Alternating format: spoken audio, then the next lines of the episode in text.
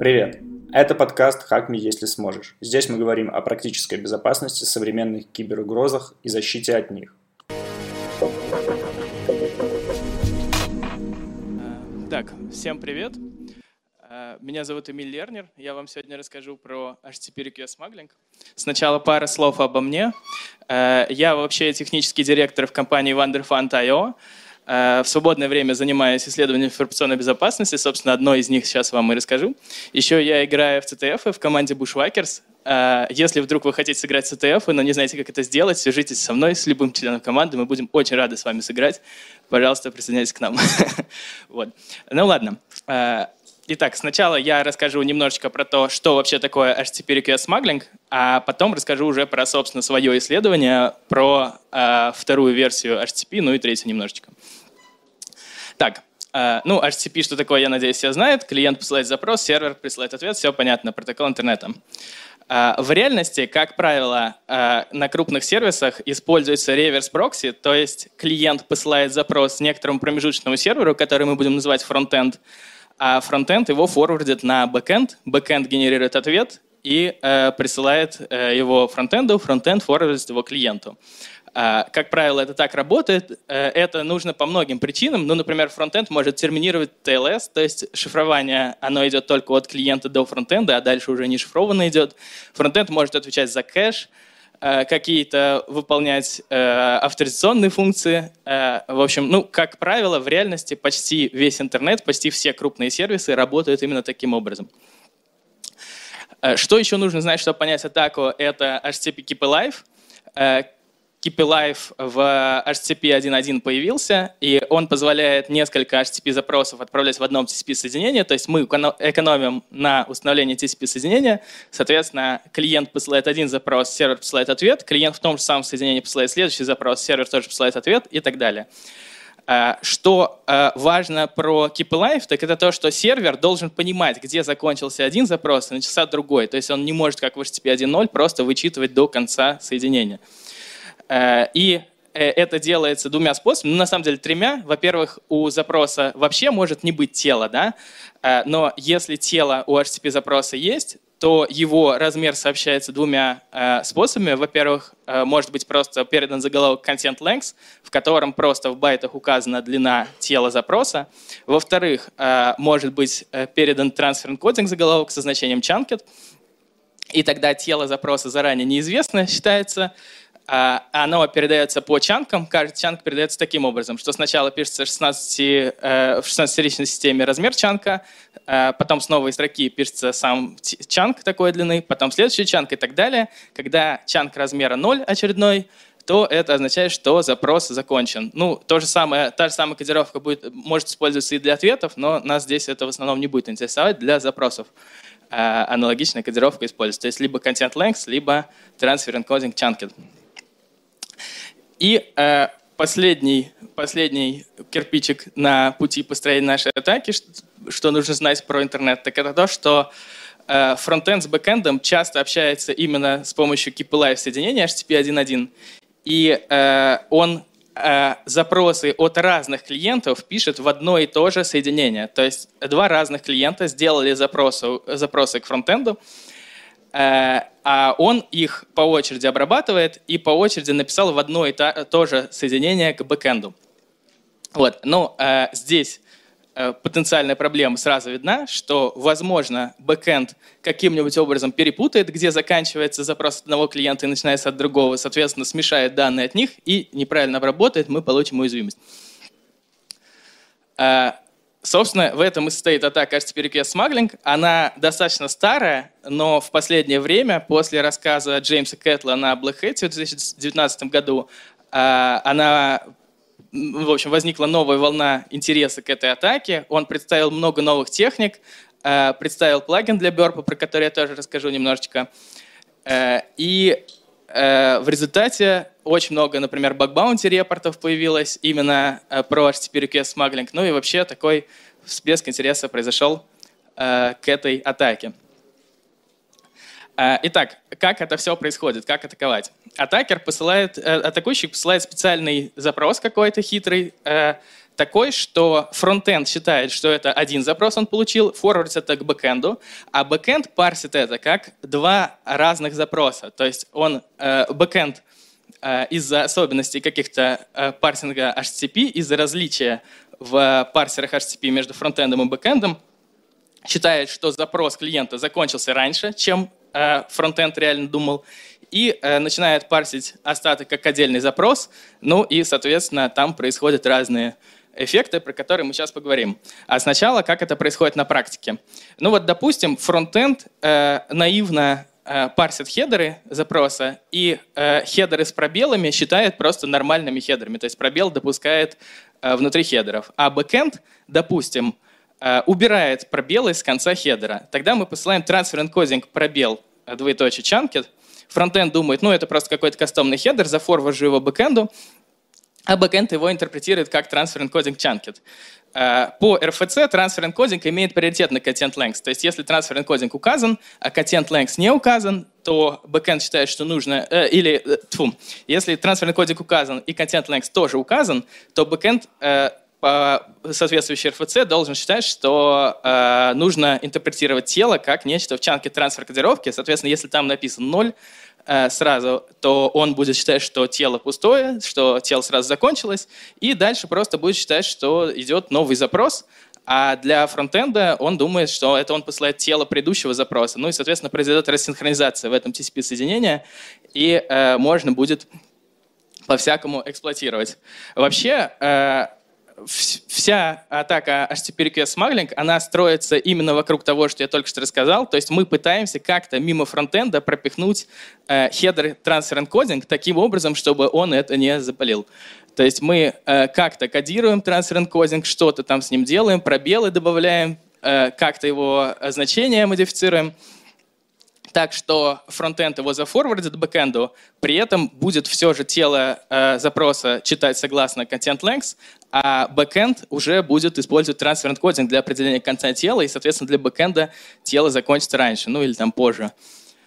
Э, вот еще один пример. Э, такое тоже бывает. То есть в хедере transfer encoding почему-то иногда можно писать несколько кодировок через запятую, э, и разные имплементации по-разному на это реагируют. Ну, например, многие имплементации просто сравнивают со строкой chunket. Если там не chunket, то они этот хедер игнорируют.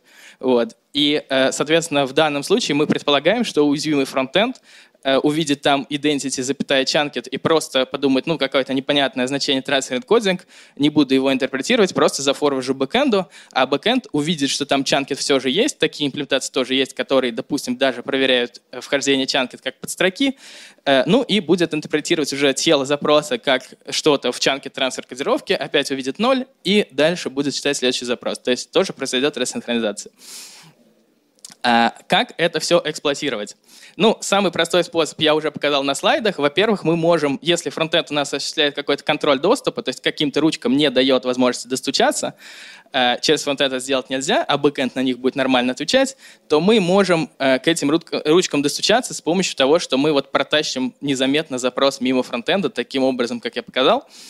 Э, в том числе это касается, допустим, контроль доступа по заголовку xforwarded for, который на бэкэнде может осуществляться. То есть таким образом мы можем, например, заголовок подменить, ну и так далее.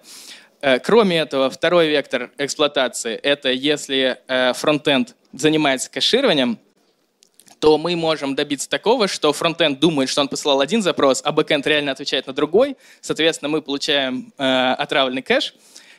И Э, особенно это хорошо работает, когда бэкэнд сервит несколько виртуальных хостов, а один из которых мы контролируем, а второй нет. Э, и мы можем заставить фронтенд закэшировать данные с нашего хоста, которые мы контролируем, в контексте другого хоста, который мы не контролируем, и таким образом получить хорошую такую активную XSS. -ку. Вот. Но самый интересный вектор — это, конечно, кража запросов других пользователей. Вот как это работает. То есть атакующий посылает запрос какой-то к э, фронтенду, как раз с э, хедром transfer encoding, допустим, за как-то э, закодированным, и посылает начало следующего запроса, который бэкэндом будет восприниматься как отдельный запрос. Это начало следующего запроса, это начало запроса, который что-то на бэкэнде куда-то сохранит. Вот, например, сохранит в наш профиль или куда-то еще. Ну, э, фронтенд думает, что он отправил запрос и получил ответ, все нормально, а для бэкенда у него в сокете от фронтенда к бэкенду э, кусок запроса уже лежит, он его прочитал и ждет продолжения. Продолжение приходит, это запрос от жертвы. И, соответственно, э, запрос от жертвы дополняет наш запрос на сохранение, и данные жертвы вместе с запросом жертвы, с, куками жертвы сохраняется нам куда-нибудь там в профиль или куда-то, где мы сможем потом прочитать. Вот. То есть запрос жертвы при аппендице просто к нашему, байт в байт присоединяется к нашему запросу.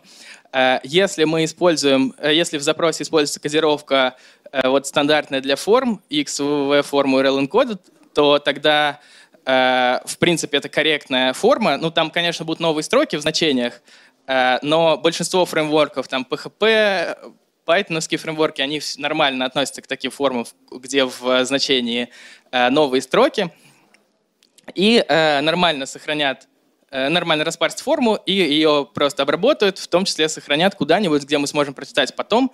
Э, например, там в профиле наше описание отредактируется. Да, жертва увидит ответ некорректный, жертва будет думать, почему это на мой запрос пришел ответ, где там ваши данные успешно обновлены. Ну, обновить страницу, ничего страшного, а мы потом зайдем в свой профиль и прочитаем ее куки. А вот, то есть так мы атакуем какого-то пользователя, на самом деле какого мы не контролируем, ну, опосредованно как-то контролируем.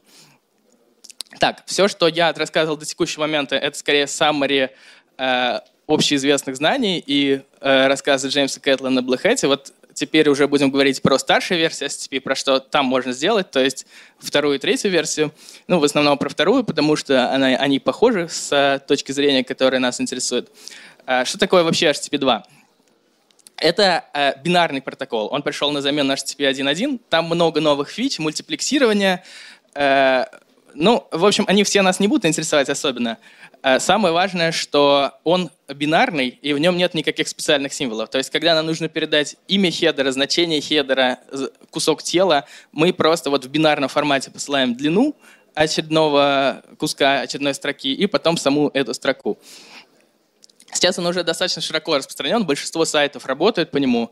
Э, если вы в браузере заходите на какой-то сайт, то, скорее всего, запрос реально будет делаться по HTTP 2.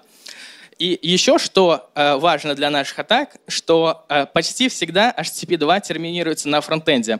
Что это значит? Что если даже запрос от клиента к фронтенду идет по HTTP 2, то запрос от фронтенда к бэкенду идет по HTTP 1.1. Э, ну, так происходит по многим причинам. Например, потому что TLS часто терминируется на фронтенде, а HTTP 2 просто всегда почти работает поверх TLS. Ну, ни в одной имплементации клиента он не работает не поверх TLS. Во всех браузерах он именно, именно шифрованный.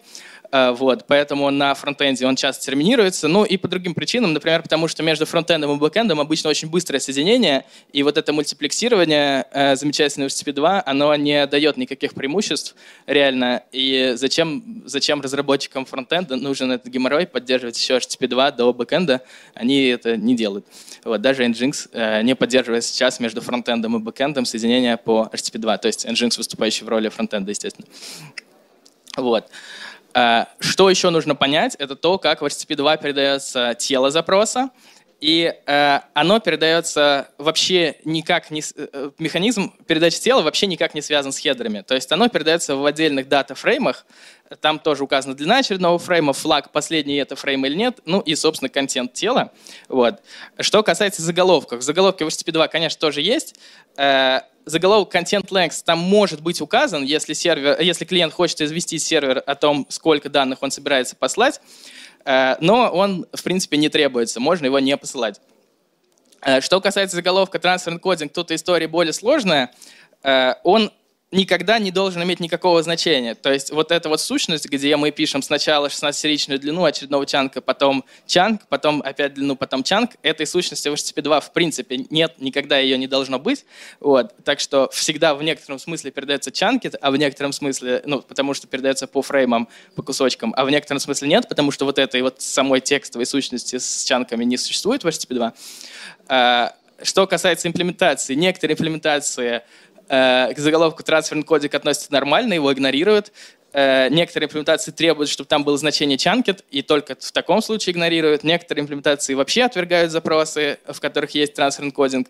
Ну и э, некоторые имплементации обращаются с ним более э, более прометчиво, как мы увидим. Э, вот.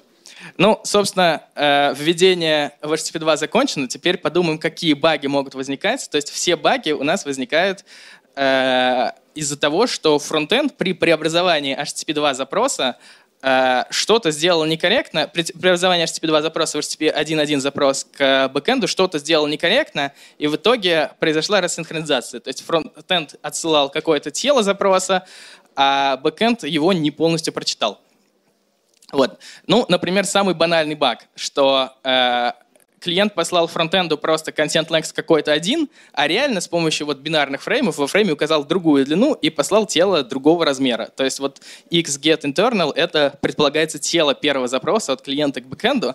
Э, ну, фронтенд, допустим, очень наивно просто преобразовал э, запрос в HTTP 1.1 запрос, все хедеры отразил точно так же, соответственно, неправильный header Content-Length послал, а у бэкэнда уже нет возможности узнать, какое там на самом деле была, какая там на самом деле была длина. Он для этого как раз использует header Content-Length, соответственно, он один байт только прочитает, вот как на слайде, отнесет его к телу предыдущего запроса, а остаток будет воспринимать как новый запрос, и мы получим э, ну, уязвимость HTTP request smuggling.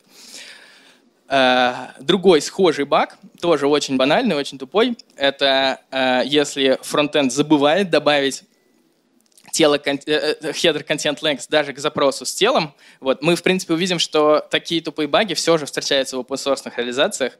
Вот, но вот такое тоже возможно. То есть, например, у нас get-запрос, для него, в принципе, тело не требуется, но клиент его решил послать. А фронтенд подумал, что, ну ладно, зафорваржу и запрос, и тело, Content length добавлять не буду. Естественно, это ошибка. Естественно, э, тело будет воспринято как бэкэндом, как новый запрос. Тут никаких дополнительных уязвимостей от бэкэнда не требуется. Э, Еще один баг из серии совсем простых э, багов – это связанное с header'ом Transfer-Encoding. Как я говорил, header Transfer-Encoding имеет вообще-то приоритет над header'ом Content-Length в HTTP 1.1, а в HTTP 2 он вообще никогда не имеет никакого значения. Соответственно, если наивный фронтенд зафорвардил header Transfer-Encoding к бэкенду, то тогда э, тело запроса уже должно быть бэкэндом обработано как нечто в чанке трансфер кодировки. Ну, а для фронтенда это просто бинарный блок, он его переслал бэкэнду как есть, и, э, соответственно, тоже произойдет рассинхронизация, тоже появится возможность для атаки. А дальше перейдем к чуть-чуть более сложным потенциальным уязвимостям. А, они такие, что, ну, как я уже сказал, в HTTP 2 значение хедеров и имена хедеров — это просто бинарные блобы, собственно, передается длина, а потом любые байты. И, в принципе, среди этих байтов могут быть, например, символы новой строки. Но э, символы новой строки в HTTP 1.1 — это специальные символы. Они означают конец хедера и начало следующего. следующего. Соответственно, если бэкэнд не валидирует, что в именах и значениях хедера отсутствуют символы перевода строки, то у нас возникнет проблема, которая выглядит вот так — Э, допустим, э, злой клиент, атакующий, послал header э, x и в его значении указал два перевода строки и потом просто новый запрос get internal там что-то что-то. Вот. Ну, наивный фронтенд подумал, о, кастомный header, зафорваржу его бэкэнду, как он есть, написал его, соответственно, в TCP соединение. Ну, а перевод строки означает конец хедера, пустая строка означает начало нового запроса, соответственно, бэкэнд остаток значения хедера после двух новых строк просто воспринимает как новый HTTP-запрос, э, и тоже происходит рассинхронизация, происходит э, уязвимость, мы можем там что-то сделать. Вот. И э, последний класс багов, ну предпоследний на самом деле, очень широкий. Вот во всех предыдущих багах у нас от бэкэнда не требовалось никаких, никакой кооперации, в смысле не требовалось никакой, никаких дополнительных уязвимостей. Но в принципе многие реальные бэкэнды они э, реально вот стрипают хедеры, э, стрипают пробелы в конце хедеров или как-то э, иначе их преобразуют. Сейчас я покажу несколько кейсов. Вот. Э, и Соответственно, все атаки, которые были применимы к HTTP 1.1, они, их можно попробовать и в HTTP, 1, э, в HTTP 2, э, потому что, э, как правило, в кодовых базах фронтендов соответствующих эти имплементации разделены для HTTP 1.1 и HTTP 2. И валидация более строгая может быть для HTTP 1.1, а для HTTP 2 валидация более слабая. И, соответственно, например, можно пропихнуть э, header с пробелом, как на слайде, а, который бэкэнд интерпретирует как валидный header, Transfer-Encoding, и будет тело интерпретировать как нечто в chunked transfer кодировке. Э, ну и для него тело тоже закончится раньше, а дальше остаток его он будет читать просто как новый запрос. Вот еще один пример интересный. Э, такой я тоже в реальности находил. Э, мы в HTTP 2 здесь э, можем пропихнуть header с подчеркиванием, а в HTTP 1.1 не можем. А backend, он header с подчеркиванием почему-то воспринимает просто как header без подчеркивания, то есть transfer подчеркивание encoding chunked, то он воспринимает как инструкцию, что тело нужно парсить как нечто в chunked transfer кодировке. Но, в принципе, можно прикинуть, как это могло произойти, потому что если бэкэнд основан на CGI, Э, или на какой-то технологии унаследованной CGI, или просто автор его кода вдохновлялся CGI, то он, возможно, э, сначала преобразовывает все хедеры вот в формат CGI, где пишется HTTP, подчеркивание, потом большими буквами хедера, э, хедеры и минусы там тоже заменяются на подчеркивание, а если было подчеркивание, то оно и останется подчеркиванием, ну и, соответственно, потом он посмотрит свои мапи хедеров, HTTP, подчеркивание, трансфер, подчеркивание, encoding, и там его найдет и неправильно интерпретирует тело запрос. Вот еще совсем экзотический случай. Тем не менее, я тоже реально находил его в интернете. Э, в Transfer Encoding можно написать чанкет, э, но только здесь на самом деле вместо K небольшая буква K, а это знак Кельвина. Вот. Фронтенд, он э, воспримет таким образом запрос от клиента. Он подумает, ну, какое-то непонятное значение transfer encoding, наверное, не буду его никак э, парсить, возьму, использую Content-Length, там, ну и бинарные фреймы и так далее, для того, чтобы понять, каким образом мне тело запроса парсить. Вот, а, э, и перенаправлю его бэкэнду. А бэкэнд, прежде чем как обрабатывать хедеры, переведет значение header Transfer-Encoding в нижний регистр, и вот буква Кельвина, э, знак Кельвина обладает таким свойством, что в нижнем регистре, если мы переводим с учетом юникодных правил, то он становится просто обычной буквой K, маленькой. Соответственно, чанкет превращается просто в слово чанкет с маленькой буквы K, абсолютно корректное, и бэкэнд э, интерпретирует э, тело запроса неверно. Что вообще на эту тему говорит РФЦ? Э, ну, РФЦ, оно все же не такое глупое, и оно понимает, э, РФЦ на HTTP2, естественно, оно не такое глупое, понимает, что такие атаки возможны, э, достаточно кратко упоминает их в секции 10.3, и по сути текст сводится к тому, что ну, если вы не можете корректно перевести в HTTP 1.1 запрос, то отвергайте отвергайте такой запрос, 400 посылайте. Вот. Но там явно упоминается, что не должно быть новых строк, Э, в хедерах, там явно упоминается, что не должен допускаться нулевой байт. Ну, соответственно, те имплементации, которые по каким-то причинам допускают новые строки, то это просто некорректные имплементации, на самом деле это баги. Вот. А, Еще важный момент про то, как же все это детектить. То есть хочется, естественно, не просто а, ну, знать, что такие уязвимости могут быть, хочется их полностью автоматически как-то определять, ну или, по крайней мере, полуавтоматически какой-то сформировать список подозрительных мест, где они могут быть, потом уже руками смотреть.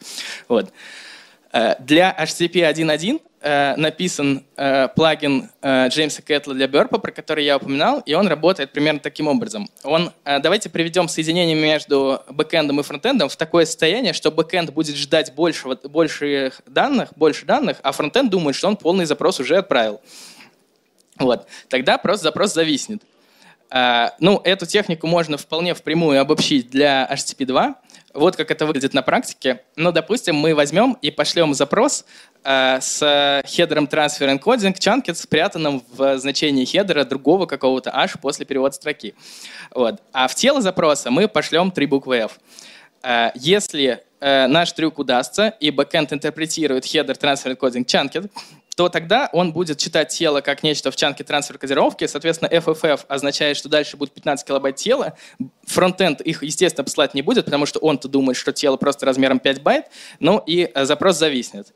А вот если бы мы вместо FFF написали туда 000, то запрос бы не завис, потому что, бы, потому что бэкэнд бы подумал, ну, э, раз длина первого чанка 0, э, тело окончено, но буду процессить дальше запрос. Соответственно, мы пробуем послать FFF, запрос зависает. Пробуем послать 0, запрос не зависает. Ну и таким образом мы понимаем, что где-то интерпретируется тело нашего запроса как нечто в чанке кодировки, репортим это в э, лог нашей программы, и потом руками уже смотрим, что там произошло. Вот. Э, небольшое э, обобщение для этой идеи, которая уже специфична чисто для HTTP 2. Дело в том, что, как я уже сказал, в HTTP 2 в принципе вот, этой, вот, вот этого формата, где у нас идет длина в 16-ричном виде, потом, э, э, потом очередной чанк, потом опять длина, потом опять очередной чанк, его в принципе никогда не должно быть. И если мы поняли, что э, наше тело запроса парсится таким образом, Э, то есть каким-то образом ответ зависит от того, корректное мы чанкет тела послали или нет, то э, это явно заслуживает того, чтобы посмотреть, что же там случилось.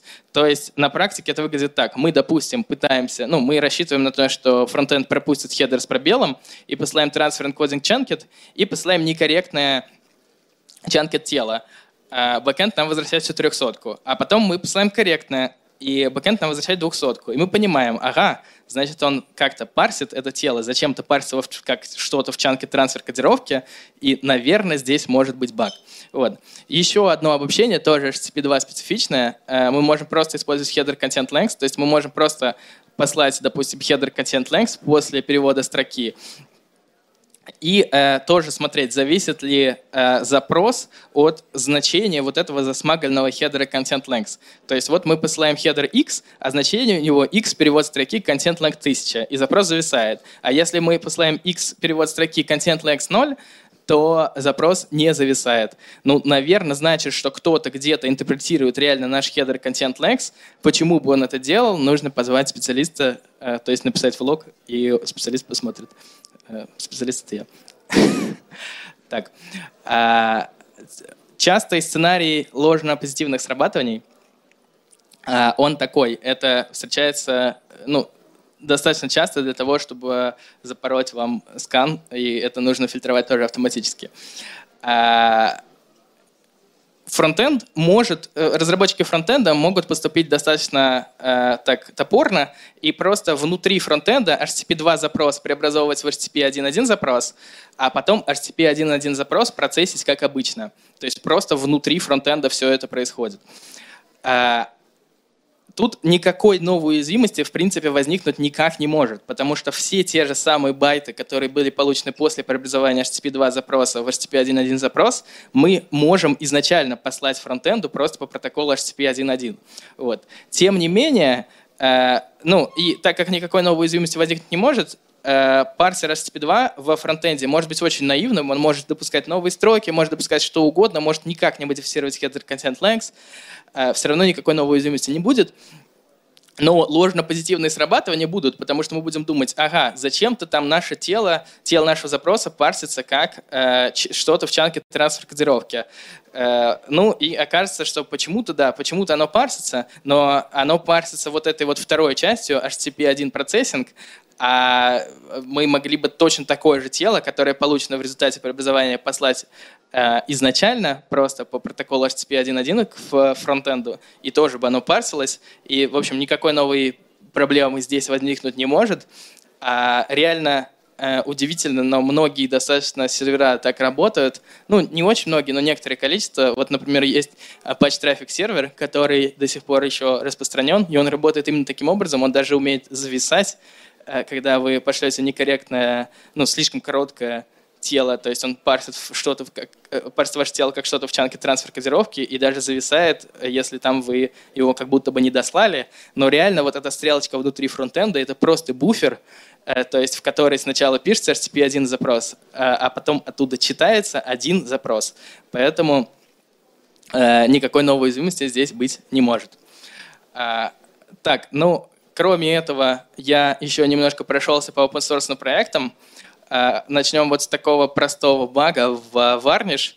А, Varnish вообще достаточно сложно все же использовать для терминации HTTP2, потому что он попросту не поддерживает TLS. Но все же, если вы что-то поставите перед Varnish, что будет терминировать TLS, а, то он будет терминировать HTTP2, может в таком режиме работать.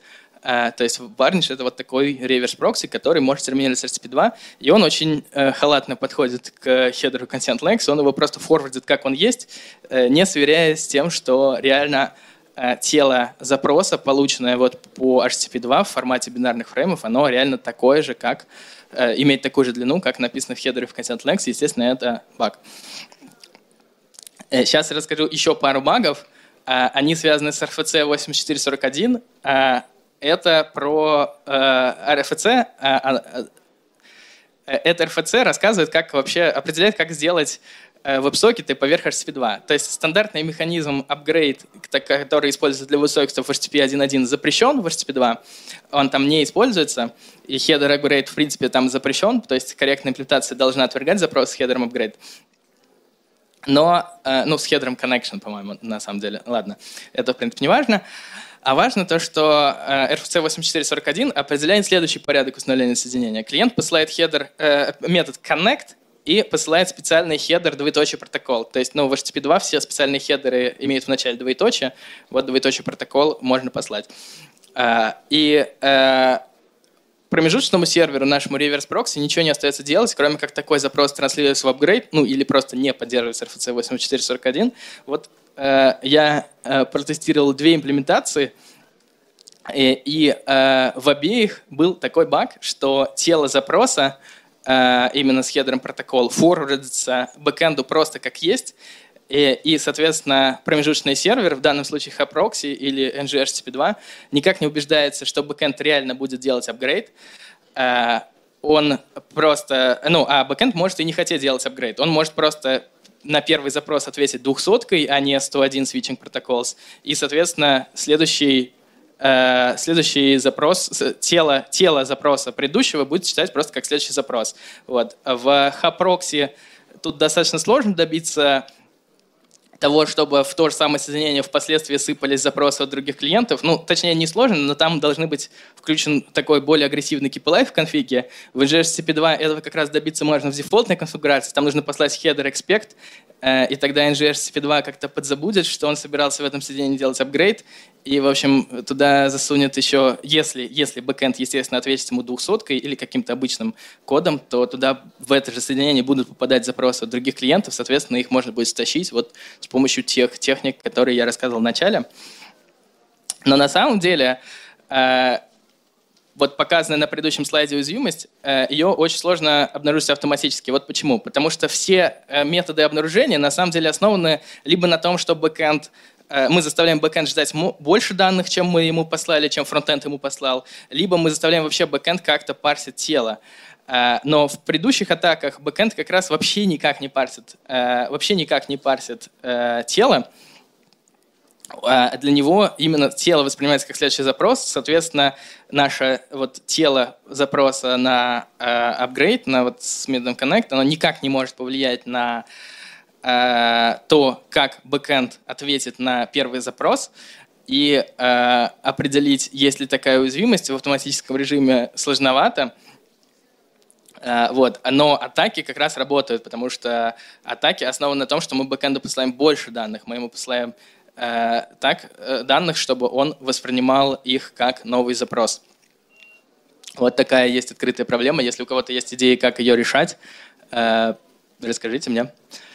Э, ну, вообще я до сих пор рассказывал э, про HTTP 2, вот расскажу немножко про HTTP 3. HTTP 3 вообще с нашей точки зрения, с, того, с точки зрения того, что нам интересно, очень похож на HTTP 2. Там тоже хедеры передаются в э, форме бинарных блобов. Но там на самом деле я не упомянул, что в HTTP 3 и в HTTP 2 на самом деле хедеры передаются в формате HPAC, то есть там не совсем уж, э, там они могут кодироваться хафманом, но смысл не меняется. Там э, э, для наших целей важно только то, что мы в хедер можем написать э, просто что угодно, любые байты, и мы в HTTP3 тоже можем это сделать. Вот есть такой сервер замечательный H2O, в котором есть экспериментальная реализация HTTP3. Э, и э, в HTTP2 реализации в H2O там достаточно тщательно фильтруются разные символы нехорошие в хедерах, а вот в HTTP3 там все гораздо более либерально. Можно, например, написать привод строки и, соответственно, тоже запороть соединение. Так, ну, а, потихоньку уже двигаемся к концу моего рассказа. А, во-первых, я все свои идеи более-менее имплементировал а, в утилите, на которую сейчас чуть позже дам ссылку. Она у меня в GitHub есть. Она поддерживает как и детекты, которые я описывал, так и просто под команду, где можно посылать разные некорректные HTTP2 запросы, то есть с переводами строки в хедерах curl, допустим, вам не даст послать запрос, а вот моя утилита будет довольно вполне и засунет их прям как есть. в, в запрос HTTP2. Э, и еще я бы хотел обозначить направление для будущего ресерча, то, чем я не успел позаниматься. Э, во-первых, достаточно простая вещь, э, которой подвержен достаточно много имплементаций, что можно в метод, то есть метод в HTTP2 передается тоже как хедер, как специальный хедер, двоеточие метод, и в него можно написать просто пробел и дальше путь, и в преобразовании в HTTP 1.1 это, соответственно, перетрет тот путь, который вы реально послали, или иногда даже может перетереть хост, что представляет наибольший интерес. То есть вы можете туда написать просто URL и, и э, много имплементаций, распарсить этот URL, и хост, который написан в этом URL, будет оверрайзить, оверрайзить реально хедер хост. Вот. Во-вторых, в HTTP 1.1 э, есть много еще других специальных хедеров, кроме Transfer Encoding и Content Legs, и они тоже могут как-то сыграть, когда мы некорректно преобразовываем из э, HTTP 2, я это все не изучал. Я не изучал, что касается вот ашпака, про который я упомянул, каких-то уязвимостей, связанных с этим. Я не изучал, что будет, если писать в закрытый стрим HTTP 2, потому что можно как бы отправить тело и сказать, что вот тело закончилось, а потом вдруг еще дослать что-то. Как среагирует имплементация, я не изучал. И вообще имплементации я изучил достаточно мало. Вот, собственно, те, которые я перечислил, плюс Nginx. В Nginx я ничего не нашел, а вот в остальных, ну, хоть что-то где-то там подозрительное было. А, вот. Ну и кроме этого хочется еще стабилизировать все же методы определения того, что уязвимости есть автоматически. А, сейчас они у меня иногда фалсят, вот причины я, в принципе, рассказывал. А, хочется, чтобы они были такие, знаете, стабильные, чтобы не приходилось э, тратить время на анализ false positive, а просто сразу готовые баги получать от своих инструментов. На этом все. На слайде ссылка на мою утилиту – э, на GitHub, пишите там выше свои идеи, если у вас они появятся. Э, если просто захотите тоже что-нибудь обсудить, пишите. Можете писать мне по любому удобному каналу связи. Э, можете найти меня здесь. Э, спасибо.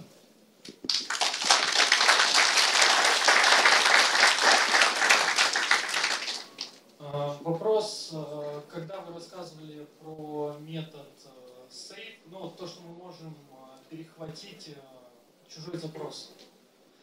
А каким образом это произойдет, если у нас разные TCP-сессии? Ну, э, между э, клиентами и фронтендом у нас разные TCP-сессии, но между фронтендом и бэкендом у нас одна TCP-сессия. То есть реально многие фронтенды так работают, что они смешивают в одной TCP-сессии запросы от разных клиентов. То есть разные клиенты по разным TCP-соединениям послали свои запросы фронтенду, фронтенд их обрабатывает по очереди и держит одно keep-alive соединение до бэкенда, в который по очереди пишет запросы от разных клиентов, поэтому вот это таким образом произойдет. То есть я правильно понял, что все-таки Jinx, ну, то есть наиболее более безопасная реализация HTTP 2 оказалась. Да, правильно. Да, Но... Ну, и второй, второй вопрос, э, то есть вот где ты сказал, что можно переписывать URL и даже переписывать хост, это как бы в сторону SSRF, да? Очень э, похоже. Ну, э, реально настоящего SSRF здесь не получится, потому что все же имплементации, они обычно не работают как прокси. То есть они, если увидят, э, если бэкэнд увидит э, незнакомый URL, который он не обслуживает в Э, в с первой строке запроса, то он реально не сходит туда и не будет там вам AWS-ключи доставать. Вот. Ну, теоретически, конечно, такое может быть, что бэкэнд так э, обрабатывает э, но реально этого не происходит. Здесь скорее речь идет про то, что, например, вот у вас есть хост за Cloudflare, ну, конкретно Cloudflare неуязвимо, допустим, есть хост за каким-то другим аналогичным провайдером, и вы хотите узнать его IP-шник. Вы посылаете туда URL, где пишете localhost, у вас в ответе там в ошибке может быть реальный IP-шник, может, ну, вот что-то такое такого формата. То есть это скорее... Э, ну, или если один и тот же бэкэнд сервит несколько хостов, э, один из которых общедоступный, а второй там какой-то секретный с админкой, и вы через фронтенд не можете к нему обратиться, опять-таки очень актуально в случае, если у вас reverse proxy это какой-то внешний сервис типа Cloudflare, то вы вот таким образом сможете к нему обратиться, ну и там пошариться. Вот так. А, привет. А на тему э, response splitting а в HTTP 2.0, к примеру, не смотрел что-нибудь? Или это будут э, браузер-related баги какие-то за счет фреймов ответа? А, ну, я э, думаю, что это, во-первых, да, точно будут браузер-related баги. Во-вторых, я слабо себе представляю, как это возможно. То есть там нет специальных символов в HTTP 2, и, э, в принципе, любой хедер, который... То есть вот этот стандартный баг, то, что в config Nginx там условно в location поставляется переменная, он не сработает, потому что просто самая даже некорректная имплементация, она сможет упаковать этот некорректный location вовнутрь значения. Вот. Я, я просто слабо представляю, как это может быть, то есть, но мое понимание, оно ограничено все же. Там может быть что-то возможно. Спасибо за доклад. А я верно понимаю, что если фронтенд э, будет не просто форвардить запрос, а при обработке проверять, например, что вот если есть какие-то хедеры, ну, разрешенный список whitelist, только их э, отсылать, при том не просто из тела брать, а прям заново крафтить, то мы избежим большей части проблем. Э, да, э, это именно так. Э, ну, во-первых, большая часть фронтендов все же допускают кастомные хедеры, вот, потому что большая часть фронтендов, они все же достаточно общего назначения. Но вообще, как сделать неуязвимый фронтенд, это именно вот таким образом, как вы описали, то есть тщательно обрабатывать, что хедеры имеют правильный формат, что в значениях там нет переводов строки, нет вообще никаких странных символов, а в именах вот только буквы и минусы, все. Привет, Эмиль, спасибо за доклад. А скажи, а если обучить фронтенд и бэкенд работать именно по HTTP 2 и убрать там HTTP 1.1, насколько это поможет? Э, это поможет. Возможно, это откроет путь к каким-то другим атакам, но, в принципе, это, конечно, поможет. Вот. Э, реально фронтенды и бэкенды сейчас не взаимодействуют в HTTP 2, несмотря на то, что некоторые фронтенды поддерживают, некоторые не поддерживают. Здесь еще проблема в бэкендах. То есть бэкенд у вас какой-нибудь, я не знаю, Gunicorn или USGI, и вы там, наверное, не захотите э, HTTP 2 включать. Наверное, вы не, не захотите туда сувать какой-то отдельный сертификат, допустим, для HTTP 2. Вы, наверное, захотите, чтобы она просто работала отдельно, а сертификатами занимался ваш фронтенд. То есть здесь есть некоторая вот такая вот просто инженерное, инженерное соображение, почему между фронтендом и бэкэндом HTTP 2, э, HTTP 1.1.